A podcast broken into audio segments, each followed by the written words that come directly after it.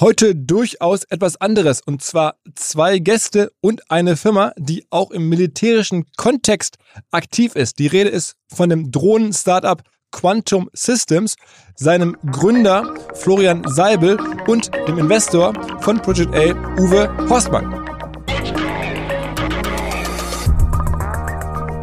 Also wir klären auf und das hilft schon mal ein ganzes Stück weiter und sagen wir, das Waffengeschäft überlassen wir den großen Rüstungsunternehmen. Das, das, dann wären wir auch keine Dual-Use-Firma mehr. Der Charme von Quantum oder das Erfolgsmodell ist ja auch zu sagen, was wir kommerziell entwickeln, nutzen wir militärisch. Also diese hohe Entwicklungsgeschwindigkeit, die wir haben im Bereich Software, Updates over the air, das haben militärische Konzerne heute nicht. Ja. Da geht ein System zurück zum Hersteller, dauert monatelang, bis dann ein Update kommt.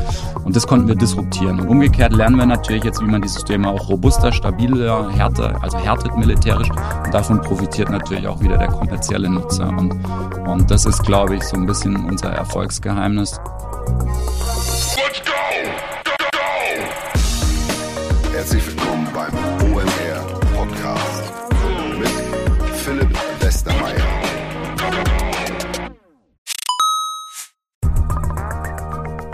Kleiner Hinweis für die neuen Ziele. Und zwar Pipedrive kennen wir bei OMR auch sehr gut. Das CRM-System insbesondere für die Förderung des Wachstums kleinerer Firmen. Pipedrive ermöglicht es ganz einfach den Überblick zu behalten über Vertriebsaktivitäten, Gespräche, Abschlüsse. Man verpasst keine Nachfassaktion. Pipedrive ist vor allen Dingen einfach zu bedienen, vollständig anpassbar auf die jeweilige Firma, auf die jeweiligen Teams und erstellt sehr hübsche visuelle Berichte. Darüber hinaus gibt es zahlreiche smarte Automatisierungen. Also geht zu pipedrive.com, um dort eine kostenlose 14-tägige Testversion zu starten.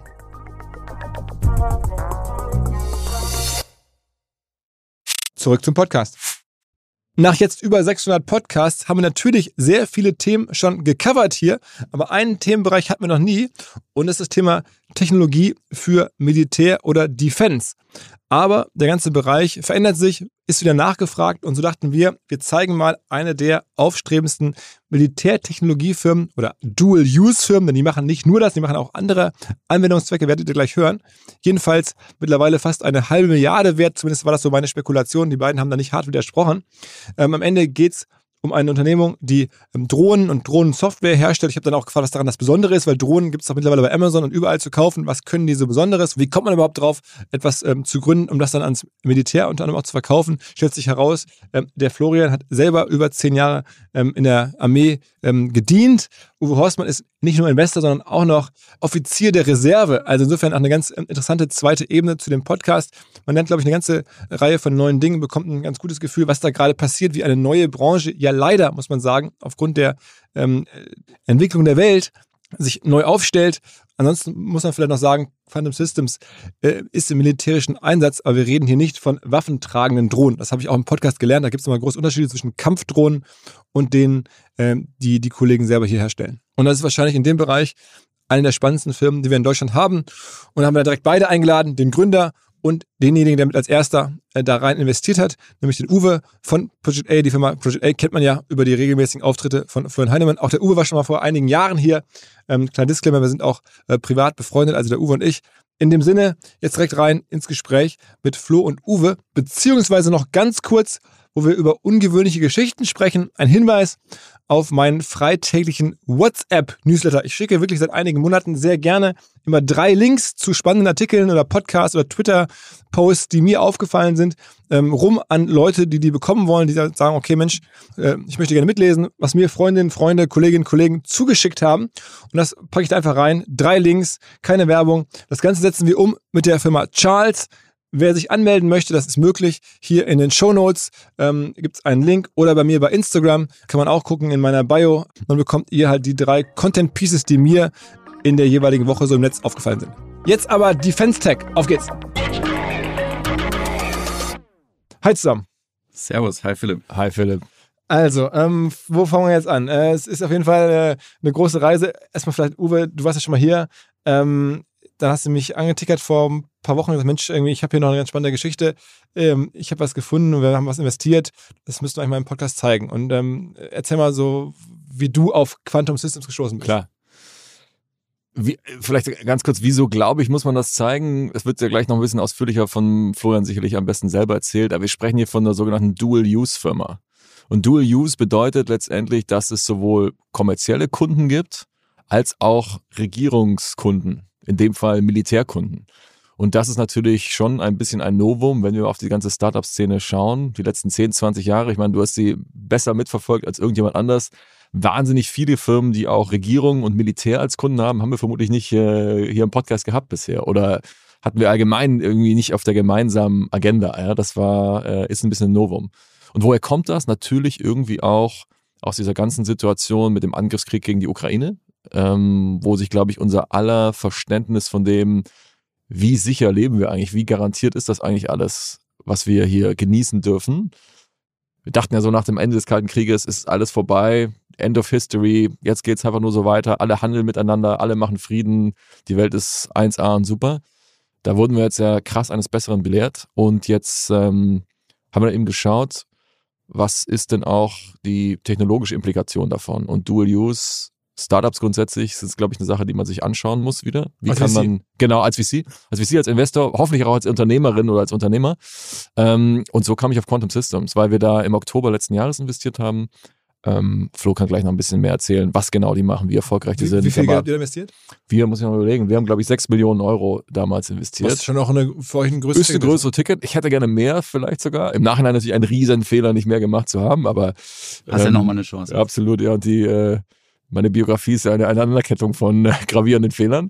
ähm, also wer, wer, wer, ähm, wer den ersten Podcast, den wir vor einiger Zeit zusammen gemacht haben, nicht gehört hat, du warst auch schon vor, vor Project A mal Geschäftsführer bei Rocket, genau. ähm, hast verschiedene ähm, Sachen gemacht, gibt also eine ganze Folge mit dir, tolle Anekdoten darin ja. und du und die Kreditkarte von Olli Samba, genau. also äh, Hörempfehlung.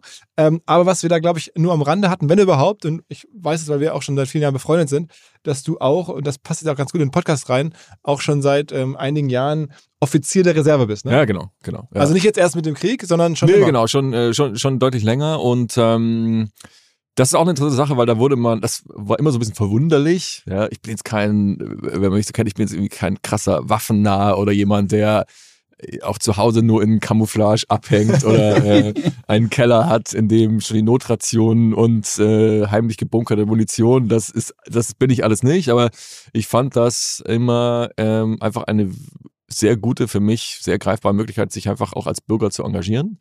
Und ähm, das wurde ja mal so, mal so betrachtet, ganz ehrlich und transparent auch. Aber findet ein bisschen mehr Zuspruch natürlich auch seit dem Ukraine-Krieg. Also ich kann berichten, wir waren ja auch schon viele Jahre zusammen im Urlaub und da war das immer so, eigentlich allen egal, dass du es gemacht hast. Und letztes Jahr war das aber das ganz große Thema. Äh, jedes Abendessen äh, war das dann, Uwe, erzähl mal, ja. ähm, sozusagen von der Bundeswehr. Und äh, also gibt viele Geschichten. Äh, am Ende äh, bist du jetzt aber trotzdem hier in dem Podcast gar nicht so tief in den Bundeswehr-Themen drin äh, wie Florian, denn du warst selber 15 Jahre da. Das stimmt. Ich habe äh, 2000 meine Karriere bei der Bundeswehr angefangen. Ich habe da Luft- und Raumfahrttechnik studiert, war dann in der fliegerischen Ausbildung in den USA und habe dann aber 2015 entschieden, ähm, ja, dass das nicht äh, bis ans Ende meines Lebens äh, meine Tätigkeit sein soll, weil ich einfach mit diesen Strukturen sehr langsam, wenig Innovation, da kam ich nicht so gut klar mit und habe immer mehr gefühlt und gespürt, ich muss mein eigenes Ding machen. Aber du hast also sozusagen Abi gemacht, ganz normal, und dann bist du zur Bundeswehr. Genau, dann hat der Papa gesagt, hier, da kannst du kostenlos studieren, kriegst noch ein Gehalt dazu und, äh, und dann war ich drin in diesem System, ja, tatsächlich. Ah, okay, dann 15 Jahre lang und also fliegerische Ausbildung in den USA, das klingt jetzt alles so ein bisschen lapidar. Also bist du, wolltest du da Kampfjet-Pilot werden, ne? Ja, das wollte ich tatsächlich werden, habe dann leider aber im Studium eine Brille bekommen, ähm, weil ich da so viel an die Tafel geschaut habe, so fleißig und dann war ich auf einmal kurzsichtig und dann habe ich meine Tauglichkeit verloren. Ähm, da ist natürlich eine Welt zusammengebrochen. Kann man nicht lasern? Ja, mit den hohen G-Kräften. Ähm, also heute macht man das, äh, ähm, aber damals, 2003, äh, gab es da noch wenig Erfahrung, Langzeiterfahrung, weil auch die Ausbildung Chat zwei, drei Millionen kostet. Ähm, und wenn man dann im Jahr vier feststellt, die Hornhaut löst sich ab oder die OP hat dann doch nicht so funktioniert, ähm, ging damals nicht und dann kam aber irgendwann der rettende Anruf, Herr Seibel, für Sie haben wir noch eine, einen Posten als Hubschrauberpilot Aha. und dann habe ich zugegriffen. Und dann warst du jetzt zig Jahre lang Hubschrauberpilot. Da war ich einige Jahre Hubschrauberpilot, aber das gegen Ende war das auch mehr so ein naja, Scheinerhalten. Ja. Ähm, da hat man schon gemerkt, dass der Bundeswehr wirklich das Material ausgeht und äh, Benzin war genug da oder Kerosin, aber Ersatzteile, äh, Hubschrauber, ähm, also wirklich diese Misere, wo jetzt auch der Inspekteur, glaube ich, letztes Jahr gesagt hat, wir stehen blank da, das, das stimmt schon. Ja. Wir, wir standen blank da und ändert sich langsam, aber wir haben noch einen Weg vor uns, glaube ich. Ja. Und dann äh, bist du äh, rausgegangen, hast du sozusagen dann gekündigt?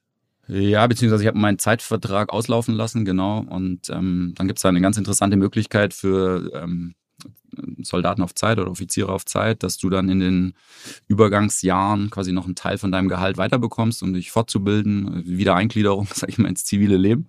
Und ich habe das genutzt, ähm, dann Gründungsteam ähm, zusammengetrommelt und dann haben wir mit der Entwicklung von Drohnen angefangen. Genau, haben wir, glaube ich, noch gar nicht erwähnt, was wir überhaupt machen. Wir ja. sind Hersteller von Drohnen ähm, und ähm, als Dual-Use-Technologie. Also das geht von der Landwirtschaft über Vermessung von Minen, Bahntrassen, großes Thema. Aber hast Aber du das sozusagen, ich meine, als, als Marktlücke entdeckt oder kam da eine Idee oder hast du es irgendwo anders gesehen? Oder? Ja, ich glaube schon. Also ich habe schon gesehen, dass ähm, dieses Thema Drohnen bisher den großen äh, Defense Companies, Lockheed Martin, Airbus, Boeing, äh, vorbehalten war, die natürlich Zugriff auf Militärtechnologie, Chips äh, Architekturen auch hatten, ähm, so sage ich mal 90er Jahre, 2000er Jahre. Aber durch die Entwicklung der und Verbreitung äh, der Mobilfunktechnologie war im Prinzip eine Disruption der ganzen Elektronikbranche. Ja. Kleine, leichte Chips, hochverfügbar, Prozessoren, Grafikkarten, SSD-Karten, LTE, Wi-Fi letztlich für Zero Money äh, verfügbar und, ähm, und das ist im Prinzip das Herz äh, und der Kopf einer Drohne. Ja. Und das haben wir, glaube ich, geschickt genutzt ähm, ja, so. Kannst du die auch selber bauen? Also bist du selber sozusagen handwerklich oder technisch so, dass Ja, glaube ich schon. Also wir waren, wir sind tatsächlich so ein Garage-Startup. Wir haben im Keller angefangen. Ähm, mein Mitgründer war damals noch heftiger Kettenraucher, aber da, da musste ich durch. Wo, ja. wo kam der her? Auch von der Bundeswehr? Ähm, der hat an der Bundeswehr-Uni promoviert. Ja. Und, und hast du kennengelernt? Super smarter Typ. Der würde heute noch im Keller sitzen und dann habe ich gesagt, so, wir gehen raus aus dem Keller. Das braucht die Welt und dann haben wir zwei, drei Jahre gebootstrapped dann haben wir auch einen strategischen Fehler gemacht. Also man lernt ja auch viel äh, auf dieser Reise ähm, als Unternehmer. Ähm, wir hatten einen strategischen Investor, der für uns nicht einfach war, weil der uns dann auch eingeschränkt hat, ohne das so richtig zu wissen. Und dank Project A, da schließt sich dann vielleicht auch der Kreis. wer war denn der strategische Investor? Ja, da, kann man, da muss man jetzt im Handelsregister nachschauen. Okay, aber es gab, aber es gab eine Firma, eine, einen großen Konzern dann. Mm, ja, ein Mittelständler, sage ich mal, ein Deutscher. Und ähm, dank Project A und Thiel ähm, konnten wir dann letztens. Thiel ist Peter Thiel. Thiel ist Peter Thiel, genau. Wie bist, wie bist du an den gekommen? Ähm, ja, der kennt jemand, jemand, der kennt jemand und dann äh, war ich bei Peter in LA und dann hat er gesagt, das ist geil, was ihr macht.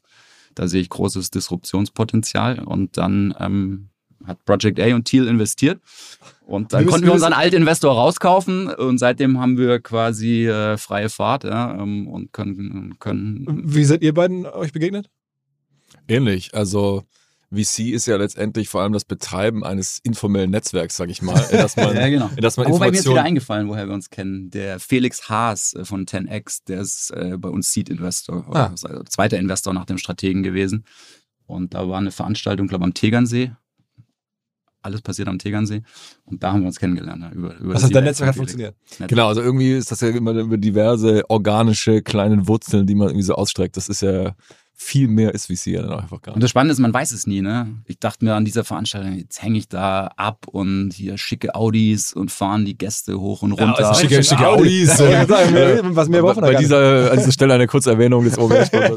so, was machst du hier überall nur so hier super erfolgreiche E-Commerce-Gründer, Elektroscooter, Essenslieferungen und ich mit meinem kleinen Hardware-Startup kam mir schon ein bisschen fehl am Platz vor. Ja. Aber du hast dann auch Investoren gesucht oder da, da, wollten dann viele rein? Oder war dann Uwe sozusagen einer der wenigen, der überhaupt wollte? Oder wie war das? Ja, ich glaube schon. Äh, also Uwe war schon mutig ähm, so und wir sind da jetzt auch irgendwo Partner in Crime, sage ich mal. Er hat das Thema aufgegriffen, war da auch, glaube ich, mutig letztes Jahr. Ihr musstet euch ja auch ein bisschen natürlich, vielleicht nicht Kritik, aber ihr musstet schon auch erklären, warum ihr das macht und äh, was, was ist rational da. Genau, also es, es geht, also da geht es gar nicht mich. Das ist natürlich, dass ein Team äh, das macht. Also ich weiß das jetzt zu schätzen, dass es jetzt so auf mich als Person äh, gemünzt wird, aber es ist natürlich die ganze, die ganze Firma Project A. Ähm, Für uns ist natürlich immer wichtig gewesen, dass das ist kein Waffensystem. Ja? Also wir sprechen ja nicht von einer Drohne, die jetzt irgendwie äh, Raketen verschießt, sondern es geht immer um Aufklärung, sowohl im zivilen als auch im militärischen Kontext. Das war erstmal wichtig für uns und so konnten wir das, das Investment verargumentieren. Weil ihr habt von euren Geldgebern auch die Auflage wahrscheinlich, ihr dürft weder jetzt in Drogen investieren noch genau. in Waffen. Drogen, Glücksspiel, Pornografie, ähm, alles, was sich da so aufspreizt rund um diesen Bereich, da, darf man nicht, will, will man glaube ich auch nicht, ist auch kommerziell eigentlich da nicht schlau, weil wenn keiner investieren kann, ist vermutlich einfach der Markt dann auch letztendlich nicht so groß. Und ähm, bei diesem Thema äh, Dual Use war uns jetzt wichtig, dass es keine, keine Waffen äh, jetzt gerade trägt. Und ähm, so konnten wir das argumentieren. Das war schon, es war nicht so sehr eine Rechtfertigung, es war nicht so sehr eine äh, Verteidigungshaltung, die wir einnehmen mussten, aber es geht jetzt, glaube ich, gerade erstmal so los, dass wir uns wieder überlegen, muss das nicht auch dazugehören? Muss es nicht auch darum gehen, dass wir auch leider, leider, es wäre natürlich super, wenn es anders wäre, uns Gedanken darüber machen müssen, wie können wir auch uns als Europäer mit unseren Verbündeten so aufstellen, dass wir uns letztendlich auch verteidigen können. Das ist vermutlich der beste Weg, dass es nie zu einem richtigen Krieg kommt, ähm, wenn wir klarstellen können, dass wir uns gut verteidigen können. Und ähm, das mussten wir schon dann argumentieren, das mussten wir erklären, aber nicht so sehr im Sinne von, wir kriegen richtig Gegenwind und Druck, sondern diese Diskussion geht eben gerade los. Und ich finde, für mich ist völlig okay, wenn jemand sagt, ich möchte mit dem Militär als solches nichts zu tun haben. Das ist für mich okay. Ja, das, äh, dafür tritt man als Soldat auch ein, dass man auch gegen die Bundeswehr sein kann. So, das ist einer der ähm, marketingtechnischen Claims, die stimmen aber, glaube ich, wirklich. Was ich jetzt gerade so ein bisschen intellektuell faul fände, zu sagen, ich möchte mich mit diesem Thema überhaupt nicht beschäftigen. Ich, ich nehme einfach unser schönes Leben hier als gegeben an. Das wird auch immer so weitergehen. Ich möchte überhaupt nicht wissen, wie das funktioniert. Ich esse gerne Wurst, aber ich will nicht so gerne wissen, wie Wurst eigentlich hergestellt wird. Ich äh, stecke meine ganzen Klimaanlagen irgendwie in die Steckdose, aber wo der Strom herkommt, das will ich nicht wissen. Das ist leider einfach ein Luxus, den können wir uns nicht mehr leisten. Ich glaube, wir müssen uns schon Gedanken machen, wie halten wir dieses System hier, dieses demokratische, freiheitliche System, woher kommt das und wie wird das verteidigt? Weil es muss halt eben auch verteidigt werden. Und so geht die Debatte eben gerade los. Und die ist, finde ich, extrem spannend. Und die ist auch gut. Und die ist auch gut, dass die in Deutschland auch kritisch geführt wird. Weil wir haben eine Historie natürlich, die auch Verantwortung mit sich bringt. Aber trotzdem müssen wir uns jetzt, glaube ich, der Debatte nochmal neu stellen. Aber war es trotzdem für dich jetzt neben der sozusagen jetzt ideologischen Frage, die ja auch da ein bisschen mitschwingt, du hast es gerade schon angesprochen, auch ein bisschen ähm, ja, eine operative Frage. Am Ende als VC ist man ja jetzt, am Ende musst du Geld verdienen. Klar. Und, und äh. hast du gesehen, aufgrund deiner persönlichen Bundeswehr-Insights, die du so hast, äh, nach dem Motto, was die da bauen, das wird schon niemand kaufen bei der Bundeswehr. Das schon. Die, zu dem Zeitpunkt hat die Firma natürlich auch schon ordentlich verkauft, muss man auch sagen. Das ist eine Firma, die, wenn du kannst über Zahlen, lass ich dich nachher mal sprechen, aber wir sprechen hier schon von substanziellem Geschäft, äh, das, wie, das hier steht. Sag mal, wie viel Umsatz macht ihr hier gerade? Also dieses Jahr werden wir so um die 50 Millionen an Umsatz machen, genau. Okay. Und okay. nächstes Jahr 100. Ähm, und die Aufträge sind auch alle da, die sind auch alle schon eingefahren. Jetzt müssen wir sie liefern und produzieren. Und, also das ist ja ähm, schon also relevant. Also wir, ab und zu haben wir ja Startups, die machen. Das hätte Thiel nicht in, investiert, nicht relevant Und Porsche natürlich auch nicht. Äh, aber ja, ich meine, also trotzdem, es gibt ja viele auch Gäste hier durchaus, die dann 10, 15, 20 Millionen Umsatz machen, das, was man ja auch. Ja, das haben wir auch gemacht. Ne? Da kommen wir her. Es ging ja nicht mit 50 Millionen los. Wie lange seid ihr jetzt unterwegs? Also schon heute? Äh, acht Jahre. Acht Jahre auch schon. Genau. Okay, okay. Mhm. Aber während wir sprechen, also der, der, der Tag heute, ähm, als Aufnahmetag, wir reden jetzt vom 1. Juni, ähm, ist insofern auch besonders, weil ihr, glaube ich, alleine heute Aufträge neu gesigned habt in Höhe, in Höhe von 75 Millionen. Das stimmt, genau. Ähm, wir konnten, als das letztes Jahr in der Ukraine losging, einen ersten Auftrag ähm, an Land ziehen. Ähm, da ging es äh, um 30, 35 äh, Aufklärungssysteme für die Ukraine von der Bundesregierung finanziert. Die haben wir ausgeliefert. Äh, das hat, hat natürlich nicht alles funktioniert, ne, sondern wir haben ja auch alle unsere Systeme, sage ich mal, hier im tiefsten Frieden entwickelt. Und, und was bedeutet jetzt wirklich Krieg? Und wir sind ja eine Dual-Use-Firma, also auch nicht super, super spezialisiert gewesen auf den militärischen Einsatz. Und da ist natürlich auch viel kaputt gegangen. Die, die Russen äh, unterbinden Funksignale, die stören dieses Navigationssystem, die Satelliten. Und ähm, da mussten wir natürlich viele Software-Updates auch nachliefern, haben da aber auch so ein bisschen irgendwo auch moralisch alles auf eine Karte gesetzt und haben gesagt, da wollen wir helfen. Das ist für Quantum natürlich eine Chance auch und ich sehe es aber auch als meine Pflicht, ähm, da zu helfen als, als, als Firma. Und ähm, das wurde dann auch letztlich belohnt ne, mit einer zweiten Bestellung im Januar. Da wurden nochmal 100 Systeme bestellt. 100 Systeme heißt an 100 Drohnen oder? Genau, 100 äh, Drohnen. Was kostet so eine Drohne? Ja, da, da, reden wir schon so um die 200.000 Euro. Eine ähm, Drohne? Ja. Also das sind jetzt auch nicht solche äh, Hobby-Dinger, ne, wie die man so irgendwie kennt, da surren vier Motoren äh, und die schweben dann so, sondern das sind große Systeme, 10, 15 Kilo, drei Meter Spannweite, die dann auch 30, 40 Kilometer weit fliegen können und dann eben aufklären können mit, mit spezieller Kamera und Sensorik. Und Sind die schwer zu fliegen? Nee, das ist ja genau das Charmante von dieser Dual-Use-Technologie. Als wir 2015 angefangen haben, ähm, haben wir uns sehr viel mit Agriculture, äh, Anpassungen von Dünge- und Bewässerungsstrategien auf, auf, großen landwirtschaftlichen Nutzflächen in Malaysia, Palmölplantagen und so, wo Satellitenaufnahmen nicht hochauflösend genug sind. Das können unsere Drohnen, können da zum Beispiel Palmenfieber detektieren. Ja? Und das hilft dann den Farmern dort, einzelne Palmen zu fällen, anstatt quasi eine halbe Plantage zu roden. Ja? Ähm, und da mussten wir natürlich die Technologie dahingehend entwickeln. Ich habe meinen Ingenieuren immer gesagt, wir brauchen das fliegende iPhone. Ja. Heute liest keiner mehr eine Anleitung. Ja. Du packst das Ding aus und willst loslegen. Und, und das war ein Weg, den wir gegangen sind. Und das war natürlich jetzt perfekt auch für den Ukraine-Einsatz. Ne? Die Bundeswehr bildet ihre Drohnenpiloten acht, zwölf äh, Wochen, Monate lang aus und unsere Systeme sind im Prinzip so intuitiv auch zu bedienen, dass du es innerhalb weniger Stunden lernen kannst, was natürlich ein Riesenvorteil jetzt in der Ukraine war, weil die haben gar keine Zeit für die Ausbildung. Also diese Debatten, die wir jetzt in den und was Medien genau finden die raus mit eurer Hilfe eurer Systeme? Also was ja, die klären im Prinzip den Grenzverlauf auf, der natürlich jetzt sehr statisch ist, aber dann die gucken, wo stehen die russischen Panzer, wo stehen die russischen Artilleriesysteme und liefern diese Koordinaten an die, an die eigenen Kräfte. Ne? Und ähm, klar, und dann kommt es zum Einsatz von Waffen und dann äh, natürlich nicht von unseren Drohnen, aber wir liefern dafür schon die, die Grundlage. Aber, wär, aber wären eure Drohnen nicht auch sozusagen als, als bewaffnete Systeme nutzbar?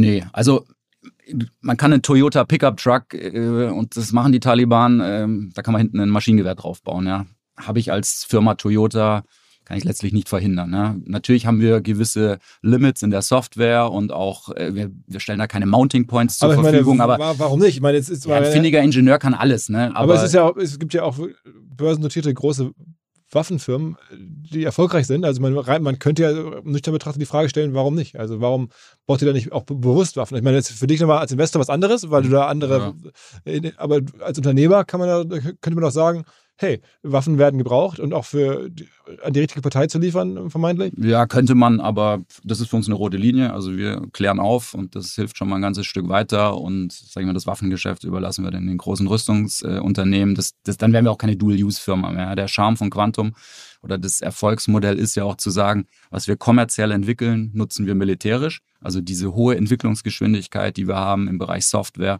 Updates over the air, das haben äh, militärische Konzerne heute nicht. Ja. Da geht ein System zurück zum Hersteller, dauert monatelang, bis dann ein Update kommt.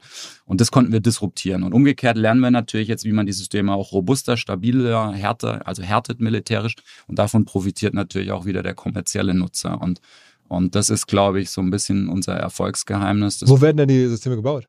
In Europa und dann auch natürlich hier in Deutschland Endmontage und dann werden die Tests durchgeführt. In euren eigenen Fabriken oder habt ihr da irgendwelche Partner, die jetzt zusammenstellen? Sowohl als auch. Ne? Also klar, wir haben versucht, eine möglichst hohe Wertschöpfung auch in Deutschland zu haben. Wir mussten natürlich auch mit der Chip-Krise klarkommen. Supply Chain waren natürlich große, große Themen.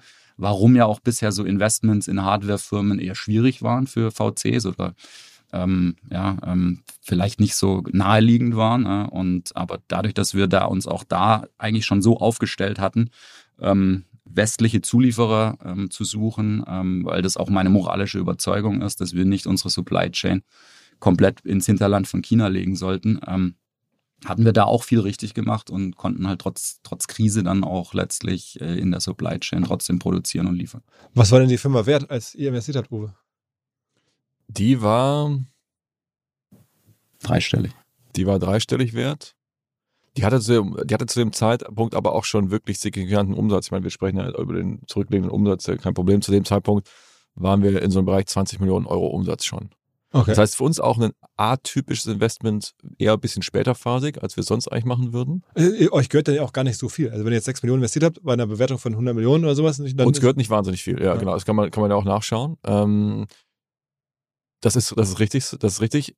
Und jetzt sprechen wir sehr viel natürlich über die moralischen Implikationen und wie ist es jetzt mit Freiheit und Frieden. Für uns ist es natürlich auch ein wahnsinnig kommerziell orientiertes Investment. Ja. Also wir sehen schon, dass Spieler dieser Art auch auf Milliardenbewertungen natürlich kommen. Ähm, ob's, da geht es um etablierte Firmen, ähm, die auf Börsen notiert sind, die man sich anschauen kann, die auch mit stabilen Multiples traden, also wo der Umsatz ähm, langfristig einfach gut bewertet wird. Was ja in diesen Zeiten, wo man auch sagen muss, wo alle Börsenbewertungen ja eher auch mal in der äh, Tech-Welt eine Achterbahnfahrt durchmachen, gibt es eben da auch Börsenwerte, wo man sagt, hey, das ist wirklich stabil, da ist wohl Kerntechnologie. Ja, äh, diese Kundenstruktur ist nicht die aller, aller schnellste. Das ist kein Online-Shop, wo jedem, jeden Tag jemand was bestellt, sondern es geht um größere Aufträge. Aber dafür ist dieser Umsatz dann eben auch hoch bewertet. Und es gibt so Firmen wie Anduril in den USA, das ist ja so das Vorzeige Defense-Startup. Also wir sprechen von Anduril, ne? Anduril, genau. Nach der, dem Schwert benannt, hast du es Genau, nach dem Schwert aus äh, Herr der Ringe ist das, glaube ich, ja, benannt. Ähm, ist natürlich irgendwie auf der einen Seite machen wir was ganz anderes und gehen auch nicht in diesen Defense-Bereich so stark rein. Bei Anduril werden ja wirklich auch Waffensysteme gebaut. Ähm, aber es ist natürlich schon Inspiration, dass man eben auch sagen kann, wir können in der Garage, in der leicht verqualmten Garage von Flo und seinem Mitgründer, kann man anfangen, wirklich Technologie zu bauen. Die baut man erstmal auch selbst und bietet sie dann dem Markt an, der Regierung und dem kommerziellen Markt. Also ein bisschen anders, als sich Rüstungsindustrie entwickelt hat, vor allem auch in den USA. Also am Ende deine Wette war dann auch, äh, obwohl jetzt die Bewertung damals war, war sie ungefähr 100 Millionen, sagst du dann, ähm, das kann sich trotzdem verzehnfachen oder hat sich wahrscheinlich jetzt äh, schon in den letzten Monaten aufgrund der ganzen Aufträge es kann sich auf jeden Fall verzehnfachen. Es kann sich auch, glaube ich, noch deutlich mehr als verzehnfachen. Also das ist für uns schon eine, eine, klare Ambition. Das ist jetzt ja auch nicht so, wir schauen uns heute den Markt für diese Drohnen an und sagen, wie viel von diesem Markt können wir bekommen. Es muss man sich aber vorstellen, das ist eine Drohne, die hat drei Meter Spannweite, die kann bis zu drei Stunden fliegen, also je nach Modell die kann äh, letztendlich Echtzeit-Satellitenauswertung bilden, für alle, für kommerzielle Anwendungsfälle als auch für ähm, militärische oder sicherheitsdienstliche Anwendungen. Es geht ja genauso um Polizei oder Grenzüberwachung oder solchen Geschichten. Ähm, und die passt in den Rucksack und die kann jeder quasi bedienen. Also könnten wir dir ein paar Stunden beibringen zu bedienen. Das heißt, ich schaue nicht nur auf den jetzigen Drohnenmarkt, sondern ich muss auch davon ausgehen, wenn ich in einer äh, Infanterieeinheit in der Bundeswehr momentan ein äh, Maschinengewehr mitführe, muss ich eigentlich auch so eine Drohne mitführen. Also wieso sollte nicht quasi jede äh, militärische Einheit so eine Drohne mit dabei haben? Der Vorteil ist ja massiv. Wieso sollte nicht quasi jede Bahnstrecke in Deutschland eigentlich laufend überwacht werden von so einer Drohne? In Einklang mit allem Datenschutz und Regulatorik, die es natürlich da gibt, völlig klar. Kann man auch technisch, glaube ich, gut lösen. Das heißt, wir schauen nicht nur auf den jetzigen Markt, wie viel kriegen wir von dem jetzigen Markt, wo vielleicht Leute sich DJI Hobbydrohnen kaufen, das ist ein ganz anderes Segment, ja. Ähm, und da glaube ich fest dran, dass es mehrere Milliarden wert wird. Ist denn das Produkt am Ende so gut differenzierbar? Also ich meine, es ist ein Hardware-Produkt, ihr habt es jetzt relativ schnell entwickelt. Ähm, es gibt in, in ja, du hast gerade im Hobbybereich, es gibt ganz viele Hardware-Hersteller von Drohnen, auch mein Laiengefühl. Äh, wie kann man sich da differenzieren. Man hat ja, was ist das Mode sozusagen? Warum kommt jetzt nicht irgendwie eine chinesische Firma oder was anderes und sagt, das machen wir jetzt günstiger in China und technisch auch noch viel geiler? Also, was ist euer Mode? Also, wenn du sagst, äh, schnell entwickelt, ich meine, wir sind da seit acht Jahren dran, ja. Und ähm, das ist, glaube ich, schon relativ äh, defendable. Ähm, es ist ja nicht nur Hardware, klar, das können Chinesen vielleicht besser oder schneller. Aber da ist ja eine ganz, ganz äh, breite Softwarekomponente auch dabei. Also diese Flugplanung, die ähm, Flugführung, also die Steuerung der Drohne, ähm, die Intelligenz auf dieser Drohne. Wir haben zum Glück vor drei Jahren die Entscheidung getroffen, auf eine NVIDIA-Architektur zu setzen. Ne? NVIDIA jetzt in aller Munde als der führende Hersteller für, für künstliche Intelligenz, die wir ja auch on board haben. Also die Drohne erkennt äh, Sachen eigenständig und agiert äh, eigenständig, also autonom. Ähm, und ich würde uns eigentlich eher so mit vielleicht jetzt nicht äh, natürlich von der Größe des Markts und schon gar nicht von der Bewertung mit, ne, mit, ne, mit einem Apple oder mit einem Tesla vergleichen. Ne? Geile Hardware mit World-Class-Leading Software. Und diese Kombination ist, glaube ich, das, was wir als westliche Welt auch brauchen. Ja? Also ich glaube, Andreessen Horowitz hat mal gesagt, Software eats the world. Mhm. Ähm, ich glaube nicht, dass Software eats the world, sondern ich glaube, die neue Dekade wird eher sein, Systeme ähm, werden, werden Märkte oder auch ähm, ähm Branchen ähm, disruptieren oder auch dominieren. Ja? Und dafür ist Nvidia zum Beispiel auch ein, ein hervorragendes Beispiel. Ich meine, wir haben uns die Frage ja auch gestellt, wie ist das mit den Drohnen? Gibt es nicht tausend Drohnen? Kann ich auf Amazon, wenn ich Drohne eingebe, ja, äh, genau. da kommt schon die eine oder andere. ja, genau. Wenn man aber wirklich mal so Wenn sagt, du nach Preis sortierst, es steht unsere oben. Ja, genau. aber nach dem teuersten Preis. ja, klar. verkaufen wir auf Amazon, nee, ne? Äh, nee, können Das wir wir mal machen. machen. Ähm, Prime. Die kommt selber. Die kommt- Ich kurz sagen, also wenn man, aber wenn man wirklich quasi den Markt sich dann zurechtlegt und sagt, ich guck mal wirklich auf die Drohne, die kann, unsere kann ja quasi, die Quantum System kann ähm, vertikal starten und dann in einen horizontalen aerodynamischen Flug übergehen. Ja? Also muss man sich so vorstellen, die hat alle Vorteile Senkrechtstart, aber kann dann auch die Vorteile des normalen Flugzeugfluges, der ja viel effizienter ist als ich halte einen Klotz in der Luft mit vier Propellern, die irgendwie sich so probieren zu stabilisieren. Das ist natürlich sehr energetisch ineffizient. Ich sage, ich will erstmal das, ich will das mit einer Software, die nicht nur für sich super ist, sondern die auch mit anderen Systemen integrierbar ist. Ja, also wer, welche sicherheitsrelevanter Bereich, ob Comet oder welche Firma möchte denn momentan mit einer chinesischen Drohne direkt anschließen? Ja, also ich möchte meine Systeme mit denen ja auch verbinden können. Es geht ja nicht immer nur darum, dass da ein Pilot sitzt, der irgendwie auf seinem äh, Tablet was rumdrückt, sondern du möchtest ja auch Automatisierung, Integration, Datenfeeds. Und wenn ich dann noch sage, und welche dieser Firmen macht das eigentlich mit einer überwiegend europäischen Supply Chain, europäischen Fertigung, dann wird es auf einmal ziemlich dünn. Ja, also in diesem ganzen großen Bereich Drohnen gibt es natürlich wahnsinnig viel, von den kleinen Hobbydrohnen bis hin zu so einem kommerziellen System, was aber eben auch so weit ist, so zertifiziert ist, so nachvoll nachvollziehbar ist, dass ähm, die Supply Chain sich nicht über die ganze Welt spreizt, sondern einfach jetzt äh, sehr stark auch konzentriert. Und diese Integrationsmöglichkeiten, das ist schon auch eine Sache, die, ja, da brauchst glaube ich, auch einen europäischen Spieler. Eben genau das, was Uwe sagt. Ne? Also zwei Dinge, die, die Supply Chain im Westen, auch unsere Kunden, also die Amerikaner würden nicht bei uns Drohnen kaufen, wenn da Teile aus China kämen. Ne? Ganz klar nicht. Ja? Von daher ist es schon auch ein, ähm, wie sagt man, Protektion, pro, protegierter oder, oder geschützter Bereich, in dem wir uns da aufhalten im Governmental Business. Also da müssen wir keine Angst haben, dass, dass Chinesen uns da äh, Konkurrenz machen. Und die Amerikaner kaufen auch von euch. Also wir haben ja gerade von diesem 75 Millionen Auftrag besprochen. Das ist auch viel dann amerikanisches. Äh, Davon waren jetzt auch 100 äh, Drohnen 20 Millionen an die Amerikaner jetzt äh, gestern. ist das dann übrigens so, dann kommt da so ein General bei euch vorbei und, und, äh, und, und Der lässt uns eher kommen und Ja, ja. vorführen, genau. Ähm, Aber und es, dann bist du da auf irgendeinem, sagen wir mal, äh, Stützpunkt der amerikanischen äh, Soldaten und dann pitchst du. Ja, beziehungsweise mein US-CEO, ich, äh, da haben wir so einen Industry-Veteran geheiert, äh, totale Granate, der kennt das Business da drüben, ähm, der war jahrelang in der Defense-Industrie tätig.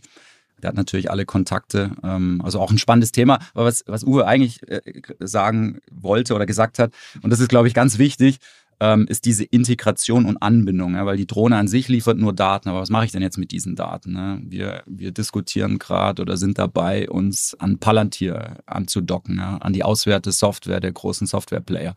Wir sprechen mit Google darüber, wie wir unsere Daten in Echtzeit in Google reinbekommen, ja, dass Nutzer im Prinzip über ihr Handy ein Live-Feed auf Google abrufen können. Ja, ähm, und und das wird natürlich mit chinesischen Firmen schwierig. Ja. Also Wie diese Datenhoheit ähm, und, und die westliche Supply Chain sind zwei weitere Merkmale. Wie viel von eurem Umsatz ist denn äh, sozusagen für zivile Kunden und wie viel ist für militärische Kunden? Das hat sich geändert. Äh, Vor dem Ukraine-Krieg ganz klar war, ähm, war mehr Commercial, sagen wir so 70, 30 für Commercial. Das hat sich natürlich jetzt gedreht und das wird wahrscheinlich auch sich noch ein, ein Stückchen weiter verschieben. Aber wir gehen natürlich fest davon aus, dass ähm, nach Ende der, des Ukraine-Kriegs und wenn es hoffentlich auch in Taiwan zu keinem weiteren Konflikt kommt, dann ist natürlich schon die Zeit, auf die wir zusteuern, auch eine Zeit der Automatisierung, ähm, Digital Twin, ähm, Autonomous Driving, das sind natürlich alles Themenfelder, wo man unsere Daten wunderbar einsetzen kann. Ja. Landwirtschaft, Bewässerungs-, Düngestrategien, wachsende Weltbevölkerung, Ich habe jetzt vor kurzem einen Podcast gemacht. Ressourcen.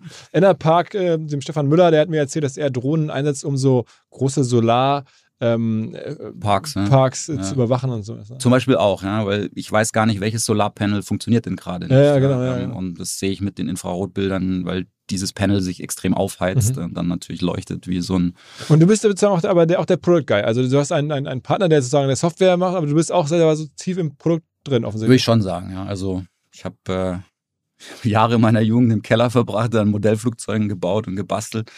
Ich habe dann zwar Ach, Luft daher kommt das auch ein bisschen. ja, ich habe dann schon Luft- und Raumfahrttechnik studiert, aber mein, sag mal, an der, an, der, an der deutschen Universität lernst du natürlich alles zu berechnen auf die äh, dritte Nachkommastelle. Aber so dieses Gefühl für Design und ich hatte mal einen Professor, der hat gesagt, was gut ausschaut, fliegt auch gut. Ja? Also da ist auch was dran. Ein, ein, ein, schönes Auto ist auch oft verbunden mit, mit guter und schöner und funktionierender Technologie. Ja? Also ähm, ich glaube, da kann man ganz viel lernen auch. Aber du bist also wirklich auch ganz viel von deinem Hintergrund ist auch wirklich dann so diese Leidenschaft für Modellflug. Das kannst du schon sagen. ja, ja, ja, ich bin ein Freak, ja. Aber bist du da, also gibt es da irgendwelche Orden oder welche äh, besonderen Meilensteine oder ist es einfach nur ein Hobby? Oder hast du da schon irgendwelche, gibt es da Weltmeisterschaften oder irgendwas in der Art? Äh, tatsächlich war ich mal, habe ich mal auf einer Europameisterschaft irgendwie, war ich unter den Top Ten. Ja, Im ja. Modellfliegen. Im Modellfliegen. okay. Das war zu deiner Bundeswehrzeit. Das war, ich glaube, 2009, ja, Bundeswehrzeit, genau. Okay. Da kriegst du sogar Sonderurlaub bei der Bundeswehr, dass du da hinfahren darfst. Wie viel ähm, an der Firma gehörten dir noch? Ähm, also 20 Prozent ungefähr. 20 Prozent. Ich meine, wenn man das jetzt. Ja gut, ich habe noch drei Mitgründer, ne? Also die, die Gründer haben noch die Mehrheit. Okay, okay. Ihr werdet euch wahrscheinlich fragen, warum unser Partner SalesViewer hier so oft im Podcast wirbt. Aber das ist relativ einfach zu erklären, denn wenn wir hier mittels Podcast Reichweite für SalesViewer erzeugen, dann besuchen natürlich auch hunderte von Menschen die Website von SalesViewer und SalesViewer kann dann mit dem eigenen Tool die Website-Besucher oder deren Firmen vor allen Dingen mit Klarnamen entschlüsseln. Also Podcast-Werbung führt zwangsläufig zu immer mehr Website-Besuchern und Website-Besucher lassen sich in Firmen-Klarnamen von SalesViewer entschlüsseln und zu neuen B2B-Kunden machen. Und natürlich auch wir bei OMR sind sehr zufrieden mit SalesViewer, nicht nur als Kunde, sondern auch als Partner. Wir setzen deren Tool ebenfalls ein zur eigenen B2B-Lead-Generierung und entschlüsseln damit die Website-Besucher von OMR, OMR Reviews oder anderen Tochterfirmen. Man sieht einfach, wer eure Webseiten besucht hat und wofür sich potenzielle Kunden interessiert haben. Neben uns, also OMR, sitzen aber auch noch deutlich größere Firmen wie Stepstone, Avato Systems, Sport5, Talon One oder die Vodafone-Tochter Grand Centrix bereits auf SalesViewer und generieren damit täglich neue B2B-Leads. SalesViewer ist bekanntlich auf unserem hauseigenen Software-Bewertungsportal OMR Reviews das bestbewertete Tool in gleich drei Kategorien und kann jederzeit kostenlos getestet werden. Wer also sehen möchte, wer auf der eigenen Website drauf war und diese Person dann am besten zu Kunden verwandeln möchte, der kann das alles kostenlos ausprobieren. salesviewer.com slash OMR. Zurück zum Podcast. Und ähm, jetzt äh, hattet ihr mir im Vorgespräch erzählt, wart ihr kürzlich ähm, in den USA bei diesem Anduril ähm, also dem äh, sozusagen Vorzeige Defense äh, aus den USA. Wie kam, also von Peter Thiel, glaube ich, kam der Kontakt oder wurde das vermittelt, ne? Ich glaube, ja, insgesamt ist das, ähm, und das ist deren Meinung, die sie auch explizit äußern, aber auch unsere, wir sehen da jetzt viele andere Firmen erstmal auch als Mitstreiter, ähm, einfach um dieses Verständnis zu wecken, dass Technologie eben nicht nur für schnellere Essenslieferung da ist, sondern eben auch so ein bisschen für das, was wir vorhin schon ein bisschen eingangs erwähnten, für die Sicherung des Friedens und den Wohlstand, den wir haben. Und ich glaube, da kann man, das ist eine ganz angenehme Situation, weil man nicht nur jetzt Konkurrent ist mit jedem, sondern auch darüber nachdenken kann, wie können wir gemeinsam äh, Aber das heißt, am, am Ende lief so, so- Peter Thiel hat euch eingeladen, gesagt, Mensch, hier, ich habe noch eine andere Firma im Portfolio. in dem konkreten Fall kam jetzt quasi die, äh, kam die Verbindung über, über das, äh, über Thiel Capital, genau, den äh, gemeinsamen Investor. Und der, der Typ, der das macht, dieses Andrill, ähm, das ist auch kein Unbekannter in der Tech-Welt, sondern das ist der, der auch schon mal Oculus, glaube ich, erfunden hat, ne? Genau. Palmer Lucky heißt der, glaube ich, sehr äh, bekannter Unternehmer in den USA. Sicherlich auch eine Ausnahmeerscheinung. Ähm, sicherlich auch mal ein Tipp für OMR Festival. Wie, wie, wie, Ähm. okay, also der hat ja schon mit Oculus richtig viel Geld verdient, ne? Ja. also er sagt selber von sich, er sei auf jeden Fall Milliardär. Und ist wie alt? Das wird natürlich jetzt alle recherchieren können und mir dann sagen können, wie falsch ich liege, aber ich glaube, diese ganze Oculus-Geschichte war, da war der Anfang 20. Ja, 21 war er, glaube ich, beim Exit. Also ist auch ein Techie am Ende vom. Ja, voll. Ja. Aber halt auch ein Freak irgendwo, aber ein sympathischer. Äh, Er hat absolut am rechten Fleck und äh, Aber er will, ja der will ja bewusst eine Militärfirma bauen. Und der hatte ja, gesagt, er hätte sich auch einfach zum Surfen zurückziehen können ähm, und sagen, so, den Rest des Lebens mache ich jetzt nichts mehr. Aber der hat schon so dieses äh, Thema auch, glaube ich, gespürt, zu sagen, die Amerikaner haben auch einen großen Fehler in ihrer Rüstungsindustrie gemacht. Da wurde immer weiter konsolidiert, immer weiter konsolidiert, weil man dachte, ja, dann wird's ja immer billiger. Wenn ich nur noch zwei, drei große habe, dann kann ich alle Aufträge an die zwei, drei großen vergeben. Und das war aber ein Druckschluss. Ja. Also in den USA hat das schon auch zu, zu einer ja, langsameren Entwicklungsgeschwindigkeit geführt. Ja. Konkurrenz belebtes Geschäft. Ähm, Thiel ist natürlich ein Fan von, von einer absoluten Vormachtstellung in dem Bereich, Dominating. Aber im Militärbereich, glaube ich, braucht es äh, in den USA deutlich mehr Player wieder, um da wieder mehr Entwicklungsgeschwindigkeit hinzubekommen. Weil China ist natürlich die äh, absolute Bedrohung für, für die bis heute unumstrittene Weltmacht USA. Aber diese Vormachtstellung, die bröckelt halt, ja. Und ich glaube, das hat Palmer gerochen auch ja. ja. und gesagt, da muss ich rein, ich disruptiere die Defense-Industrie. Und wie groß ist die Firma mittlerweile? Das ist Andrew, wie, wie, also was? 1500 oder so? Ja, sicherlich weit über 1000 Mitarbeiter ähm, und kolportierte Bewertungen, glaube ich, 8 Milliarden oder so. Auch das müssen wir jetzt nochmal verifizieren, aber ja, es ist schon, es ist schon, äh, ist schon extrem groß. Und die ganze Story, die die immer sehr stark erzählen und die, kann, die können wir, glaube ich, auch gut nachvollziehen, also erstmal, die sind wirklich Defense, ja, und wir sind Dual Use. Das heißt, da gibt es schon Unterschiede. Also nicht, wir sind jetzt nicht das deutsche Endural, weil wir bauen keine Waffensysteme. Endural sagt ja ganz klar, wir bauen auch Waffensysteme. Wir müssen quasi die amerikanische Stellung auf der Welt auch verteidigen. Also es ist schon eine sehr patriotische Veranstaltung, ja. ja und äh, ähm, und auch eine politische äh, Äußerung manchmal, die jetzt zumindest meiner individuellen äh, sicherlich nicht äh, äh entspricht. Also da gibt es auch unterschiedliche Blickwinkel drauf, aber für uns natürlich trotzdem schon faszinierend. Da baut jemand eine Firma quasi aus dem Nichts, die auch wirklich tausende Mitarbeiter hat, weil da wirklich auch produziert ist. Ja, das ist im Gegensatz zu einem Berliner Startup, da sind wirklich Fabrikationshallen, weil das muss ja auch alles da gebaut werden. Das ist schon nochmal interessant. Ähm, und eine der interessantesten Beobachtungen ist, finde ich, wenn du Flugzeugingenieur warst in den 50er, 60ern, dann hast du an drei, vier, fünf verschiedenen Flugzeugen mitgebaut und hast die eigentlich alle noch fliegen sehen. Ja, also in deiner Karriere. Da hast du mal hier gebaut, mal da gebaut und die wurden quasi alle innerhalb von 10, 15 Jahren kamen die ja raus. Wenn du heute ja, Flugzeugingenieur ja. ja. wenn du heute Flugzeugingenieur bist, hast du Glück, wenn du nicht nur an einem Flugzeug deine ganze Karriere baust von Anfang an. Ja, also wenn du okay. mit 25 anfängst und diese Entwicklungszyklen sind ja mittlerweile 20, 30, 40 Jahre. Ja, äh, von, von den ersten Ideen äh, bis das Flugzeug mal wirklich fliegt und ausgerollt wird. Das heißt, du baust eigentlich nur noch an einem mehr oder weniger. Und wieso ist das eigentlich so? Wo ist die Geschwindigkeit eigentlich hingegangen? Und wo ist sie denn? Ja, wie ist ja also und jetzt könnte die ein und das gibt es ja bei viel, vieler Technologie. Wieso ist das eigentlich jetzt alles so langsam geworden, nachweislich? Also, warum, warum? Ja, sag, sag, ja, sag doch mal jetzt. ich, ich weiß nicht. Weißt du, also, ich glaube, es gibt unterschiedliche Gründe. Es gibt schon natürlich irgendwie so Technologieplateaus, wo man sagt, man macht die ersten Schritte schnell. Also innerhalb von 10, 15 Jahren wurde ein Mensch auf den Mond gebracht. Ja. Und jetzt haben wir irgendwie, kriegen wir nur jedes Jahr ein neues iPhone mit einer bisschen besseren Kamera seit 15 Jahren. Warum, wo ist das hin? Einmal technologisch, aber dann sicherlich auch durch so Sachen wie Marktdynamiken. Also wie kaufen Staaten ein, wie kaufen Staaten Technologie ein, ist einfach nach dem Ende des Kalten Krieges eher in so einen Modus gegangen, bei ein paar ganz, ganz großen machen wir ganz, ganz langfristige Verträge. Um ja keinen Fehler zu machen? Um ja keinen Fehler zu machen, um die perfekte Lösung zu bekommen, weil im Nebenkopf schwingt vielleicht mit, so richtig akut ist die Bedrohung ja sowieso nicht. Ja. Und ähm, in den USA vor allem, wir gehen auch auf so ein Cost-Plus-Modell. Das heißt, du als Zulieferer sagst mir als Regierung einfach, was kostet das denn? Und ich gebe dir einfach eine Marge da drauf. Dass das Modell nicht dazu führt, dass möglichst schnell, möglichst effektiv Technologie entwickelt wird, ist ja irgendwie auch klar.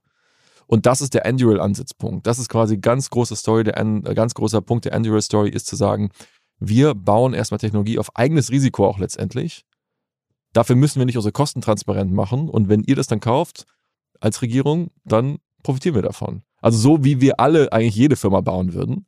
Das ist in diesem Bereich halt äh, in den letzten Jahrzehnten nicht so richtig so passiert. Was für Margen hat man denn aktuell auf so 220.000 Euro Drohnen? Ja gut, da ist eine ganze Menge Technologie, Aufklärungstechnik äh, drin aus Israel, aus USA. Ähm, es reicht auf jeden Fall, um eine große Firma daraus zu bauen. Ja. Also das heißt, aus dem Cashflow kann man die jetzt bauen? Ja, wir könnten jetzt sicher aus dem Cashflow uns weiterentwickeln, aber nichtsdestotrotz planen wir dieses Jahr auch nochmal eine, so eine substanzielle Runde ähm, zu raisen, weil wir jetzt wirklich da auch äh, Double Down machen wollen, weil wir jetzt diese, diese Marktführerschaft, die wir uns da erkämpft haben, ähm, auch ausbauen wollen. Also das heißt, Marge, das heißt 20, 30 Prozent Marge, ist das dann so Größenordnung oder bin ich da falsch?